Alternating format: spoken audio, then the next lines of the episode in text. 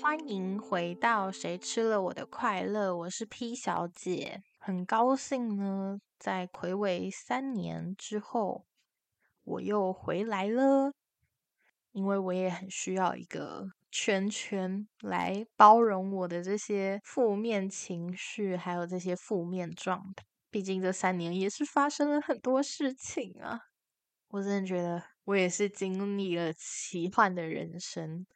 我先说，我三年换了三份工作，而且三份工作的时间都没有做到一年，就知道我真的超失败。所以各位各位也有同样状况的朋友们，你们如果觉得自己很烂的时候，你们想想啊，P 小姐也很烂，就是我也超级。没有办法面对我自己的状况，所以我其实常常在网络上看到很多文章啊，就是有些人会帮忧郁症讲话，说啊，没有，我身边有很多忧郁症的朋友，也很认真的在生活的时候，我就想说，对不起，我就是那个拉低水平的忧郁症患者，我真的很抱歉。当然，我也有在学习很多新技能，看很多新的书，干嘛？但。就是整体来说，如论生活水平而言，我好像没有办法当那个模范生，让大家听一下我的故事，让大家找到一些哎同同温层，或者是觉得哦我的故事里面有什么是你可以学到的方法，或者是你有什么分享给我，我们互相互相安慰，互相温暖，好不好？那今天我想分享的是我的工作生涯，真的是很坎坷，就跟我刚刚讲的一样，每一份工作都做不到一年，我我自己讲都想哭，因为是真的很，我自己会觉得我很烂啊，因为毕竟我自己身边的朋友，每个人都真的是。人才 就是有些人在准备成为一个心理咨商师，有些人嗯可能在当社工，有些人在当辅导老师。我身边人真的大家都走在自己的道路上，而且都走得很坚定。呃，或许大家也有他们迷茫的地方，但是在我看来，每一步路都算是踏的很稳定，然后也都分享说很喜欢自己的工作等等的。一些状态，其实我都觉得是很棒的一件事情。对比我自己的状态来说，我会觉得很痛苦，没有办法成为他们那样。就即便是最简单的维持一份工作，然后好好做长久一点，我都觉得对我来讲是一个很大的挑战。就包含工作里头，我会遇到人际关系、工作内容。会议表达等等的各个方面，对我来讲都很痛苦。像我在当所秘书的时候，因为研究所的秘书是一个比较杂一点的职职位，它需要你很细心，而且能够很快速的分辨说这个工作内容应该是对接给哪一个单位。你要很快速的分辨、了解状况，在别人告诉你问题的时候，你也要快速理清他的状况等等的。所以那时候我就觉得，哦，压力也太大了吧！我原本只是想做一个六十分的秘书，殊不知我可能没有六十分，因为我超常请假的。我那时候就很容易躺在床上就起不来，我经常。走到门口的时候，都要把门打开了，我却还是逃跑了。就是那些无力的状态，我还是伴随工作之后的生活。就算已经真的进到了办公室，然后开始做 routine 的工作后，我还是会常常一个感觉来了，就好狂奔到厕所，然后爆哭，或者是做到一半飞傲。就我就会忽然间，我的意识跟我的精神状态就整个淡出。我也知道说，这真的不是很 OK 的一个工作状态，但我又觉得那时候我需要那个钱让我生活下去，所以我还是硬着头皮做，就做到其实身边的秘书不太喜欢我，因为他跟我处理的业务蛮类似的，所以他其实会有很多的对比感。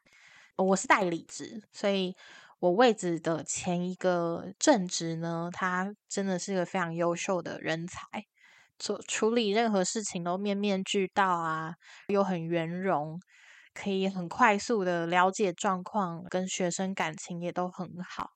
对比之下，我就是一个非常不及格的秘书，我就会让那个跟我同一个业务的另外一个所的秘书会不太高兴。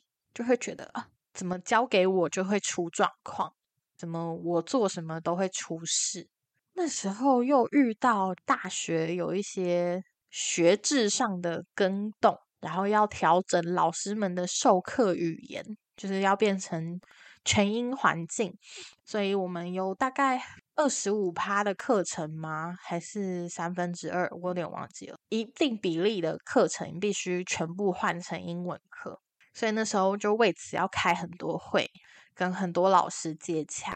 当秘书，我最痛恨的就是开会，因为要通知老师，然后要整理议程。那时候我觉得很不可思议也是，大家都好理所当然知道接下来要做些什么事情，可是我就真的都不知道。他们就会说：“那你去看那个章程，你去看办法，你就知道了。”看完之后，我就想说：“啊，所以嘞。”我就是这么的雷，这么的无用。各位听众朋友，真的可以完全放心。想想 P 小姐，P 小姐一样没用，有可能比你烂，也有可能跟你一样烂，也有可能 anyway 会让你比较好过一点。所以那时候就是我其实已经忘了很多那时候发生的事情，就也有一部分是因为我自己选择性的遗忘掉了，也有一部分是因为解离。就是我也不记得我在干嘛，但那时候我还是有很感谢的人，跟觉得很有趣的事情。就前面我刚刚讲的那一大段都是比较负面、比较痛苦的一部分，但其实其实我有遇到非常好的教授，跟真的很棒的学生，真的超级优秀、超级杰出。他们就是拿拿那个叫什么？他们就是拿。第一名的那个学好学生，非常优秀，非常聪明，帮我处理了很多事情。我那时候，因为所长就是我的教授，有意识到我的状况其实很摇摇欲坠，所以他就请了他的他自己的助理来帮我完成了很多，就是原本是我责任的事情。我是真的超级感谢那时候，而且助理也。给了我很多安慰跟很多的鼓励，就算他可能没有办法真的完全了解说我的情况到底是怎么样，但是在那个当下，他还是给了我很多帮助。无论是告诉我说你该怎么检查文件啊，你该怎么跟教授沟通啊，等等的各方各面，他都做了非常好的示范，也带领我做了很多事情。我那时候是真无比的感谢。然后，当然，我也遇到了很多真的很优秀的研究所学生，就他们也做很多事情，让我觉得打从心底的感谢他们。因为像那时候我办面试，我其实压力很大，因为面试不能出任何一点错误都不行。那时候我就犯了错，我那时候就是把要给的收据栏给错了，也也被骂，但是还好啦，有很快的补救。非常感谢那时候的机动组的两位学生协助我一个一个打电话跟来的考生，就是换他们的收据。这件事情我真的超感谢，因为那时候花了他们很多时间。他们其实严格来讲应该要是最闲的一组工作人员，但是因为我的我出错的关系，害他们变成全部里面最忙的一组。我后来还是请他们喝星巴。但是我就是觉得，我好像还是需要做很多，就是我都在心里感谢他们。拜拜的时候，我都有提到他们，希望他们的生活顺遂、感情甜蜜、事业有成，各种感谢。在当所秘书的时候，我遇到了很多人，形形色色的。那大多数的都是我觉得我很需要感谢的伙伴，帮助了我非常多。无论是在我的办活动的时候，或者是我的各个面向的工作内容，都给了我很大的帮助。那时候其实我想考清大的资商所，但是很不幸的我没上，也没有不幸，因为那时候我准备起来也准备的很心，那叫什么？心不在焉，就我准备的很烂，然后我也也不知道自己在干嘛，所以那时候没上，好像是一件还蛮正常的事情。但是那是后话。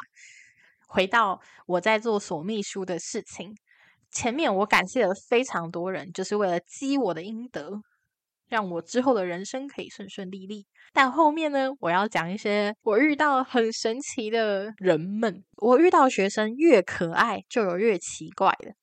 有些人是资料可能就随便放我桌上，然后人就跑了，也没有放个什么便利贴什么的都没有，就要我自己找，或者是说明明官网上面就有说明的事项，然后还是要一个步骤一个步骤的来问我，直到我帮他把官网的步骤流程图截图，然后画红线丢给他，他才知道说啊，好，对不起，我不应该跟你讲这么多事情。我现在遇到问题很神，像什么 PDF 档要怎么签名啊？呃，口试完之后我要干嘛？或者是什么资料放在哪里啊？我找不到啊！重点是这些我都有回，然后我也有把资料确切的给他。我那时候还很想说，哎，怎么办？所以是不是我有缺资料上传到网站？结果我发现哦，根本是他自己没看到。我就想谢谢你哦，让我惊吓了一场。但是这些事情都抵不过最后一件，就也是在我骑满走人前最印象深刻的事情。诶，那时候因为要跑一个流程，是他要取得教，就是研究生在口试完之后，他需要取得教授的一个同意。一个签名，然后换得我一我这边的一个证明，证明说他在系所上面的流程都跑完了，可以去教务处拿他的毕业证书了。所以要在我这边拿到一份证明文件，那那个证明文件我必须先看到教授的签名或者是同意等等的方式才可以拿。先跟大家说一下这个前情提要，我其实刚录了超多遍，我都觉得我讲的超不清楚的，就是哦。难怪人家会听不懂。那时候呢，他就来跟我要这份文件，就一直跟我说，教授没有办法先给他签名，那他可不可以先跟我？那我就跟他说，没有教授签名，我没有办法给你。你可能要想办法跟教授拿任何方式的一种同意，你给我看，我就给你。结果他就跑去跟不喜欢我的秘书讲这件事情。那他当然没有提到，他说。他没有给我老师签名这件事情，他就只是说我在挡他，我不给他毕业，所以那个秘书就跑来把我臭骂了一顿哦，是破口大骂那种。我那时候是傻在原地，想说啊，我我做了什么吗？需要被这样子破口大骂？我真的超级我超级生气。Oh my god！我真的气到一个不行，但是我还是冷静。那个研究生就传了老师的算截图吧，老师对话的截图，老师有同意，所以呢，我就还是给他了。我都非常的冷静，直到他给完我，然后我也把资料传给他之后，我就站起身。我就准备走去厕所，踹厕所门，因为我觉得这件事情莫名其妙，我觉得我很冤，我就很想以示我的不满。但是呢，走到一半，我就觉得不行，我一定要找一个人发泄一下我的怒气，我就。到那个我的所长的办公室，然后敲门，先确认一下，哎，我所长在吗？然后哦，他不在，我要找他的秘书，哎，助理，助理，我就跟他助理狂抱怨，我真的是一吐为快，我气到一个不行。最好笑的是，那时候那个骂我的秘书，他后面就敲门，因为他要找那个，就是找那个我们老师的助理问事情。我们俩还对口供，说 我们要讲说我们是在讨论什么事情这样子。但我不确定他有没有听到啊，我觉得他有听到，因为我其实抱怨蛮大声的，我超气，因为那时候我就觉得啊，我都已经要走了，现在还给我闹这出是怎样？所以呢，我就这样子结束了我荒唐的索秘书人生。一走之后，我就跟我的朋友很大声的说：“我真的超级讨厌那个秘书，我快气死了。”我真的受够他了，我不行了。我只要跟他待在同一个空间，我都好痛苦。虽然我是一个可能不及格的秘书，但我还是还是很努力的想把我自己的事情做好。然后中间也遇到了很多人来帮我的忙，等等的。所以其实我还是。很感谢那个地方给我很多的支持还有鼓励。